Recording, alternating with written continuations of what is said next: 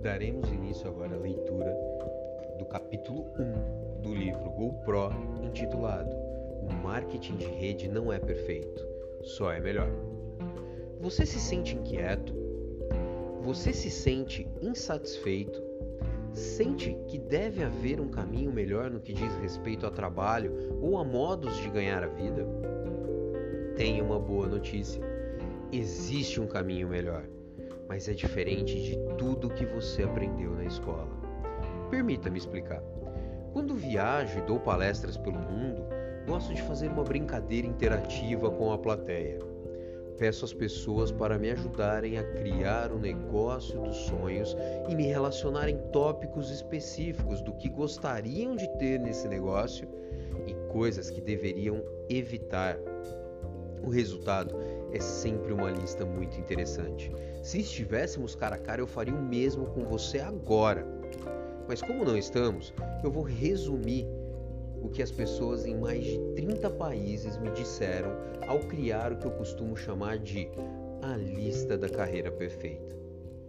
As pessoas costumam começar citando o que não querem, como chefe, deslocar-se ao trabalho, acordar cedo funcionários, politicagem, desequilíbrio com a vida pessoal, discriminação, formação acadêmica.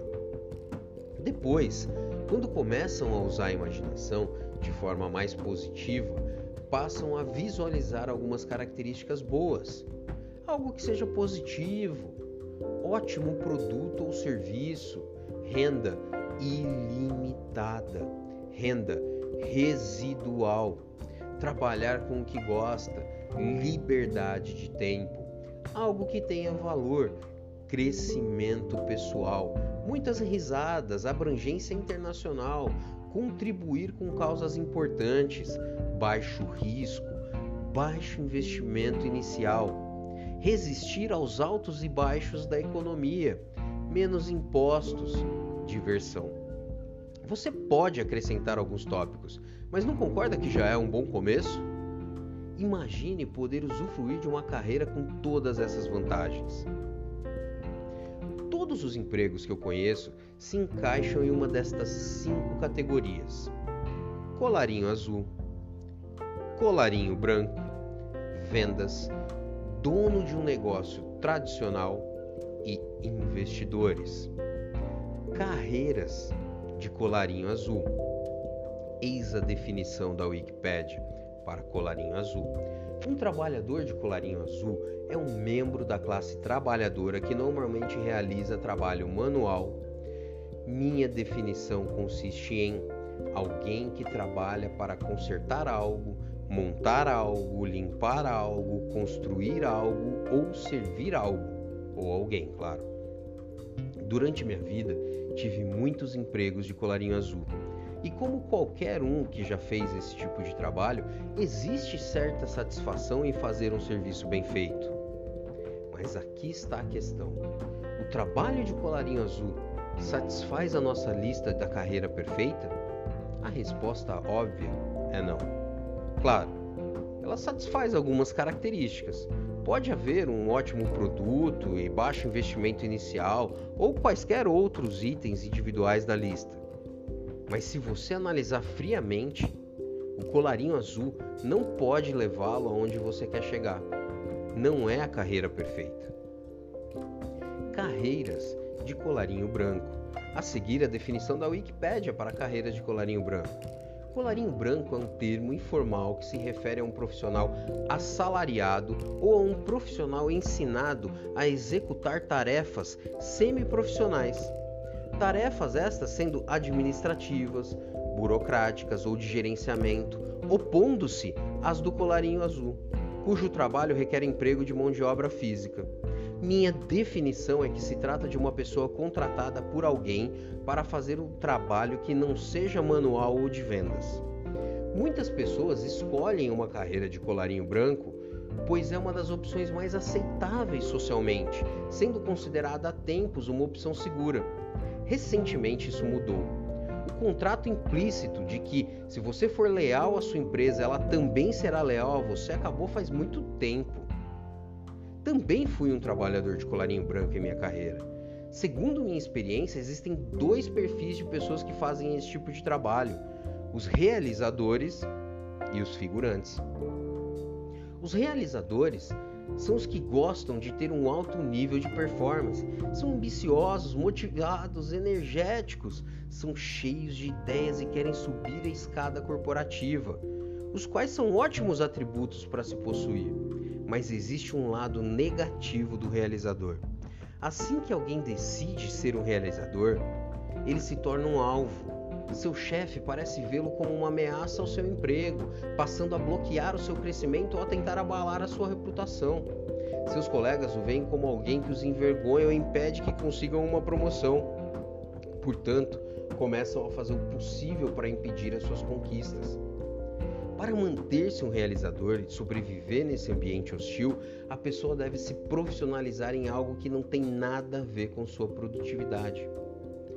Politicagem deve aprender a navegar pelo mundo político, desmerecendo seus inimigos e fortalecendo seu relacionamento com os detentores do poder. Na verdade, algumas pessoas mais bem-sucedidas no mundo corporativo não são realizadoras, são puramente políticas.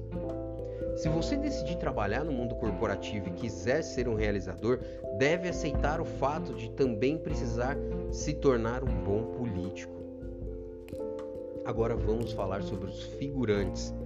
Eles odeiam politicagem, mas ainda assim precisam do emprego. Aprendem a não ser como um ambicioso realizador.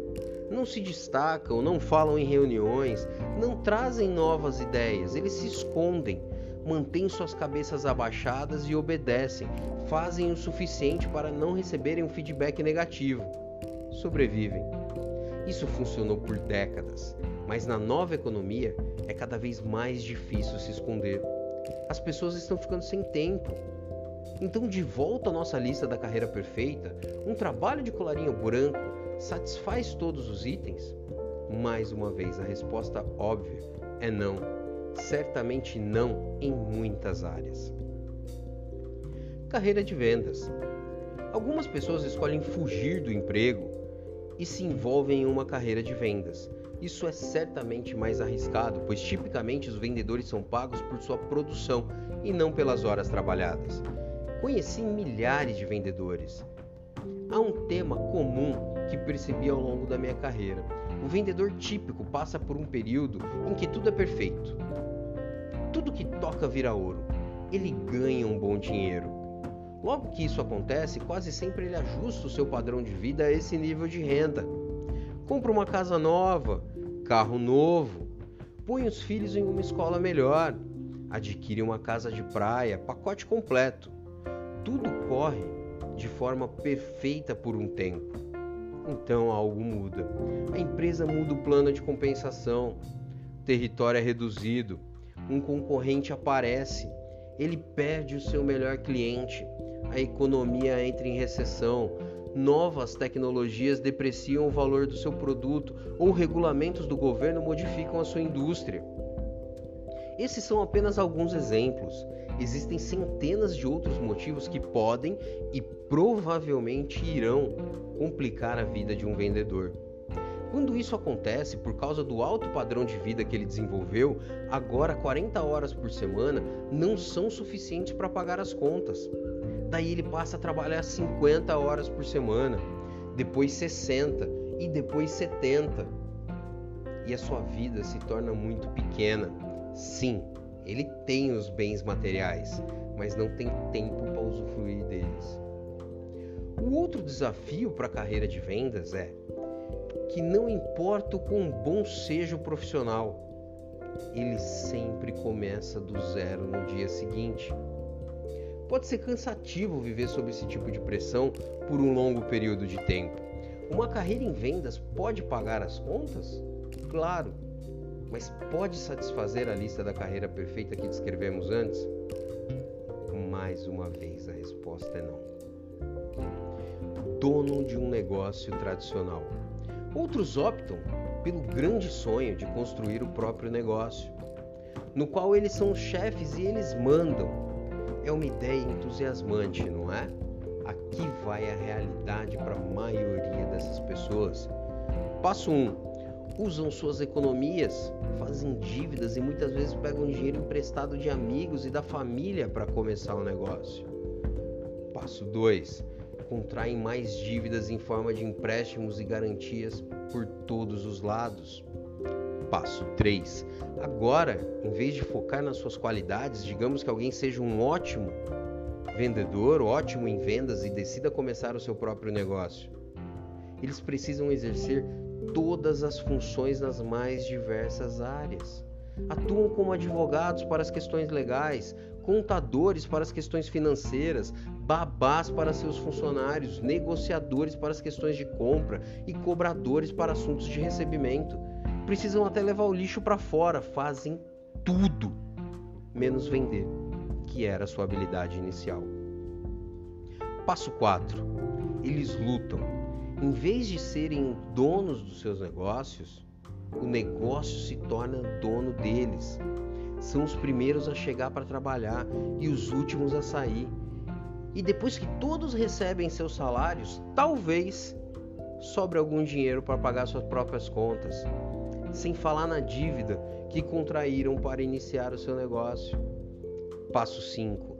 Eles prosperam ou fracassam ou atingem um ponto em que o negócio tem sucesso ou fracassam. Muitas vezes declarando falência e voltando ao emprego corporativo ou de vendas. E mesmo que tenham sucesso, geralmente significa uma vida de sacrifícios e estresse. Parece romântico, não? Se você nunca abriu um negócio antes, pergunte aos seus amigos que já passaram por isso se a descrição não está correta. A maioria dos que começam seu próprio negócio tradicional não está preocupado em ter um retorno sobre o seu investimento, só está preocupado em ter o retorno do investimento. Está bem claro que ser dono de um negócio tradicional não proporciona a carreira perfeita da forma como a descrevemos. O investidor. A última categoria das formas de se ganhar a vida no mundo de hoje é sendo um investidor. E do que você precisa para se tornar um investidor? Dinheiro, certo? Se você não tiver muito dinheiro, vai ser difícil sobreviver com o retorno dos seus investimentos, especialmente se tentar ser conservador para reduzir o risco de perda. Mas digamos que você tenha o dinheiro. Do que mais você precisa para ser um investidor de sucesso? De conhecimento e habilidades incríveis. Conheço mais gente do que posso contar que foram habilidosos investidores. De imóveis por muitos anos, por exemplo. Mas quando as coisas mudaram radicalmente no mercado de imóveis, sua habilidade não podia mais ajudá-los. Perderam fortunas. Você gostaria de investir em um pequeno negócio tradicional? Boa sorte. Na maioria dos casos, não será de fato um investidor, mas provavelmente se torne um filantropo. Que tal o mercado de ações? As pessoas se dão bem lá, não é? Algumas sim, pelo menos de tempos em tempos. Mas conheço mais pessoas que perderam do que ganharam, principalmente na última década. É muito difícil ter um retorno garantido quando você não está no controle. E confie em mim, como investidor, você não está no controle. Tudo pode acontecer e pode acontecer de um dia para o outro.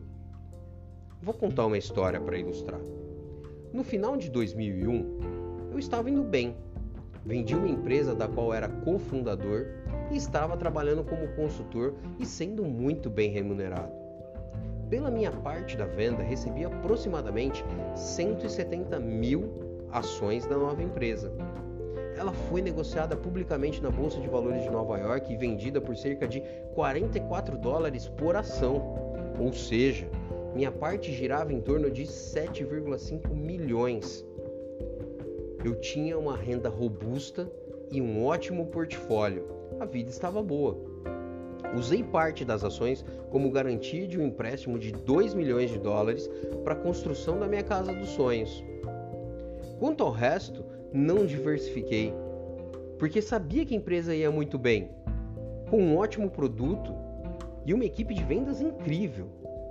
Então algo aconteceu, algo fora do meu controle. Da noite por dia, as ações caíram para 37 dólares. Porque um grupo de investidores havia escolhido a empresa e feito uma venda a descoberto. Em outras palavras, quanto mais caísse o preço das ações, mais dinheiro eles ganhariam. Achei ridículo, porque a empresa ia muito bem, então comprei mais ações por 37 dólares, usando as minhas ações existentes como garantia, pois tinha certeza de que o preço voltaria a subir. Caíram para 33 dólares. Comprei mais ações, caíram para 27 dólares. Comecei a receber chamadas de margem, ou seja, se eu não enviasse o dinheiro, eles começariam a vender as minhas ações para cobrir as perdas e eu não tinha dinheiro para mandar. As ações continuaram caindo, despencaram até 10 dólares e os meus 7,5 milhões sumiram. Puf! Tudo em menos de 90 dias. Por fim, as ações voltaram a subir e a empresa foi privatizada a 65 dólares por ação. Mas eu não estava mais lá para usufruir disso. Fui tirado do jogo. Eu poderia ter sido mais esperto? É claro. Cometi erros? Com certeza. Mas aqui vai a lição. Se você quer ser um investidor, deve aceitar que de vez em quando as coisas fogem ao seu controle e quando isso acontecer pode sair muito caro. Então voltemos à lista da carreira perfeita. Ser um investidor pode satisfazer todos os itens? Acho que não. Falamos sobre as carreiras de colarinho azul, colarinho branco, vendas, donos de negócios tradicionais e investidores, e nenhum deles pôde satisfazer a lista da carreira perfeita. Afinal, a carreira perfeita é mesmo possível? A resposta é sim. Mas para chegar lá, você precisa entender que tudo está mudando. Os modelos antigos de remuneração estão mortos ou morrendo. E estamos passando pela maior mudança na economia das nossas vidas a nova economia. O mundo como você conhece mudou. Para as pessoas que não conhecem esse fato, será o pior dos tempos. Para aquelas que reconhecem, será o melhor dos tempos. Nos últimos 100 anos, um fenômeno interessante aconteceu. O crescimento das corporações se tornou um padrão da sociedade. O lugar seguro e respeitado para as pessoas existirem no ambiente de trabalho era sendo um empregado. Passo 1: um, vá para a escola e aprenda a ser um empregado. Passo 2: encontre uma empresa que o contrate. Passo 3: trabalhe para essa empresa por 40 anos. Passo 4: aposente-se.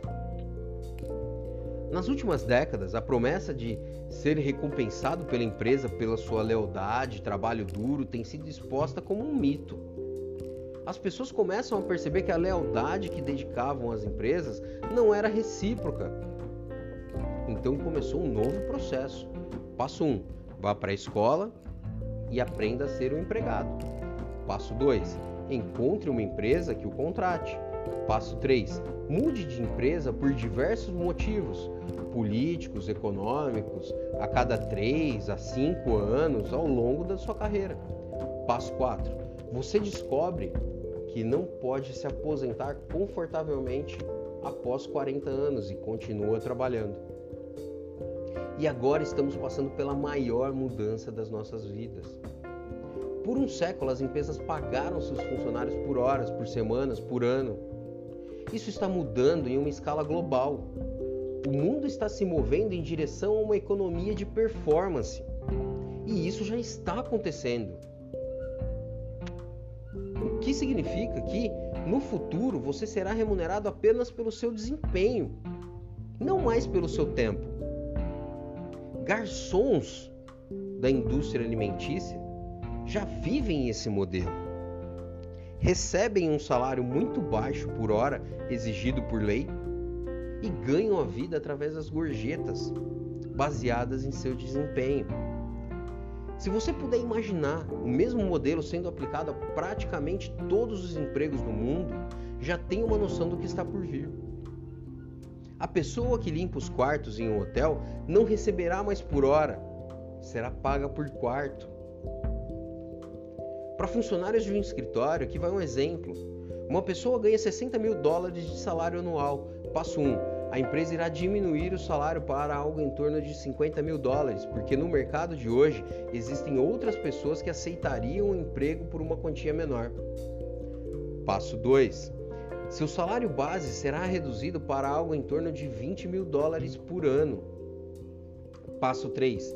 Eles comunicam ao funcionário que ele pode ganhar um adicional de 30 mil dólares ao longo do ano se atingir certas metas mensais.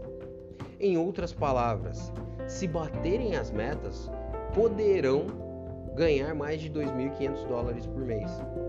Agora a pressão está no ar e a empresa está adorando. Se você não alcançar as suas metas, eles poderão economizar ainda mais. Se você alcançar as suas metas, adivinha o que acontece? Eles aumentam a exigência de performance. A menos que você seja extremamente especializado, isso vai acontecer com você se ainda não aconteceu. Pode contar com isso. E vai ocorrer com todas as profissões no mundo. A evolução já começou. Por que isso está acontecendo? Primeiro, porque é um modelo para melhorar para a empresa. Eles terão melhores resultados com menos despesas. Segundo, porque a nova economia precisa de menos pessoas, portanto a empresa tem mais pessoas competindo por cada vez menos vagas.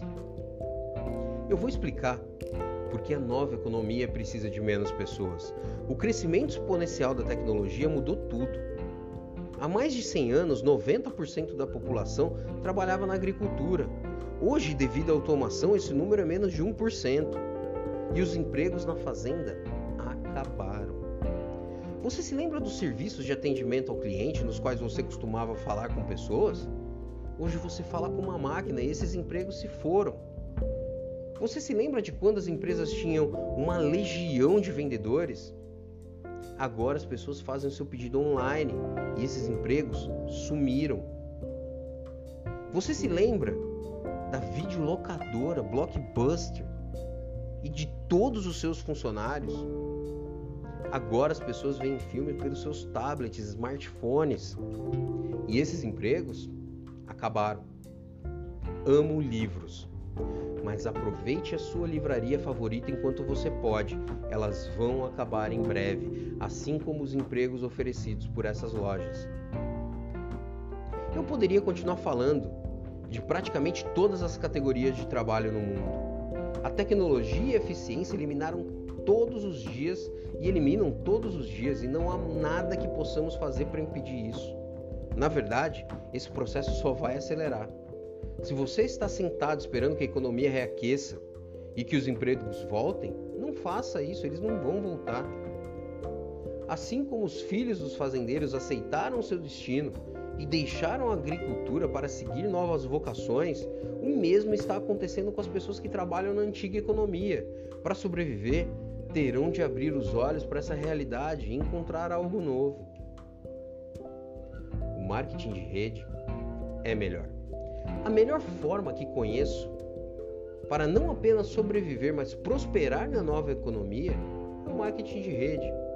Há produtos e serviços importantes no mundo hoje que precisam ser promovidos para quem precisa deles, e os consumidores ainda necessitam ser instruídos. As empresas têm escolhas, elas podem mergulhar no mundo eternamente fragmentado da publicidade para divulgar sua marca, contratando uma grande e custosa força de vendas para vender seus produtos e serviços, ou podem utilizar o marketing de rede para contar sua história ao mundo. Mais e mais empresas optarão por usar o marketing de rede porque ele se adequa à nova economia podendo fornecer todo o suporte corporativo e pagando seus distribuidores com base unicamente na performance para promover os seus produtos. É extremamente eficiente porque na nova economia a propaganda boca a boca continua funcionando melhor do que qualquer outra forma de promoção. A empresa pode simplesmente pegar o dinheiro que gastaria em publicidade, promoção e pagar os seus distribuidores para divulgarem a sua marca. Como empreendedor, isso significa que você pode receber todos os benefícios de possuir um negócio tradicional, porém sem ter os riscos típicos, e não haverá nenhum teto para sua renda, pois as empresas de marketing de rede querem que você ganhe o máximo possível. Se você vai receber pelo seu desempenho de qualquer maneira, por que viver com essa limitação? A pegadinha do marketing de rede. Tudo parece ótimo e realmente é, mas existe uma pegadinha que a maioria das pessoas não irá lhe contar. A pegadinha é: você deve aceitar uma perda temporária de estima social de pessoas ignorantes. Vou repetir. Você deve aceitar uma perda temporária de estima social de pessoas ignorantes. Isso quer dizer que, por um tempo, as pessoas que ainda vivem e tentam funcionar no sistema antigo vão menosprezar você. Elas não vão entender. Pensarão que você está maluco por ter se envolvido com marketing de rede. E na verdade, a palavra aceitar não é totalmente precisa. Você tem de fazer mais que isso. Você deve abraçar a perda temporária de estima social de pessoas ignorantes. Você está vendo o futuro antes que ele se torne óbvio para todo mundo. Você é a pessoa inteligente. Você é quem está agindo para viver uma vida melhor. Existe um motivo para menosprezarem você, e não é só porque eles estão presos a um sistema antigo. Vou tentar ajudá-lo a entender direito isso. Pois se você decidir fazer o marketing de rede como profissão, é importante saber desde agora. A maioria das pessoas já participou de uma empresa de marketing de rede ou conhece alguém que participou. Observe o que passa pela mente de quase todos os que decidem se envolver. Hum, acho que conheço cinco ou seis pessoas que também poderiam fazer isso. Minha irmã seria ótima, meu amigo adora essas coisas, conheço outra pessoa que seria incrível. Ah, tá bem, vou entrar. Em outras palavras, não estão começando uma profissão, mas apenas torcendo para dar sorte, cadastrar algumas pessoas para cobrir o seu investimento inicial, relaxar e esperar o dinheiro cair na conta. A fascinação de ser remunerado pelo esforço de outra pessoa é poderosa, mas muitas vezes mal compreendida. Essa gente deu início a um negócio de verdade? Apenas compraram um magnífico bilhete de loteria. Imagine, um bilhete de loteria com seis raspadinhas. Cada raspadinha representa uma pessoa que o novo cadastrado acha que certamente vai entrar. Ele aborda cada um e tenta cadastrá-los e devido à sua falta de habilidade, a maioria acaba sem nenhum resultado. Exatamente como o bilhete de loteria. Isso se torna apenas mais uma oportunidade perdida. E como estão agindo com a ignorância de um amador, podem ter prejudicado algumas amizades no caminho. Então, rasgam o bilhete em vez de assumirem a responsabilidade por não começarem de fato seu negócio, culpam o marketing de rede e fazem questão de dizer aos quatro ventos: Escute, já trabalhei com isso, fiz tudo o que podia, falei com todo mundo que eu conhecia e o marketing de rede simplesmente não funciona. Poupe seu dinheiro. É com isso que você está lidando ao escolher essa profissão. Com as opiniões de pessoas ignorantes que acreditam ter feito tudo certo e que sozinhas concluiriam que não funciona. Se você acha muito difícil lidar com isso, o marketing de rede não é para você. Mas se você puder abraçar essa causa, o mundo é seu. As pessoas que fazem essa escolha ganham muito dinheiro. As empresas pagam valores ilimitados para quem é capaz de ajudar outros, ainda cegos, a enxergarem, de educar os ignorantes e de construir uma comunidade de indivíduos com o mesmo propósito. Alguns dizem que percepção é realidade. Detesto essa frase. Todos os maiores líderes do mundo a ignoraram por séculos. E se Nelson Mandela tivesse dito que percepção é realidade? E se Martin Luther King Jr. tivesse dito que percepção é realidade? E se Steve Jobs tivesse dito que percepção é realidade? Os grandes líderes no mundo dizem: realidade é realidade. E eu vou fazer o possível para ajudar as pessoas a entenderem esse fato. A verdade é que o marketing de rede não é perfeito, só é melhor. E essa é a realidade.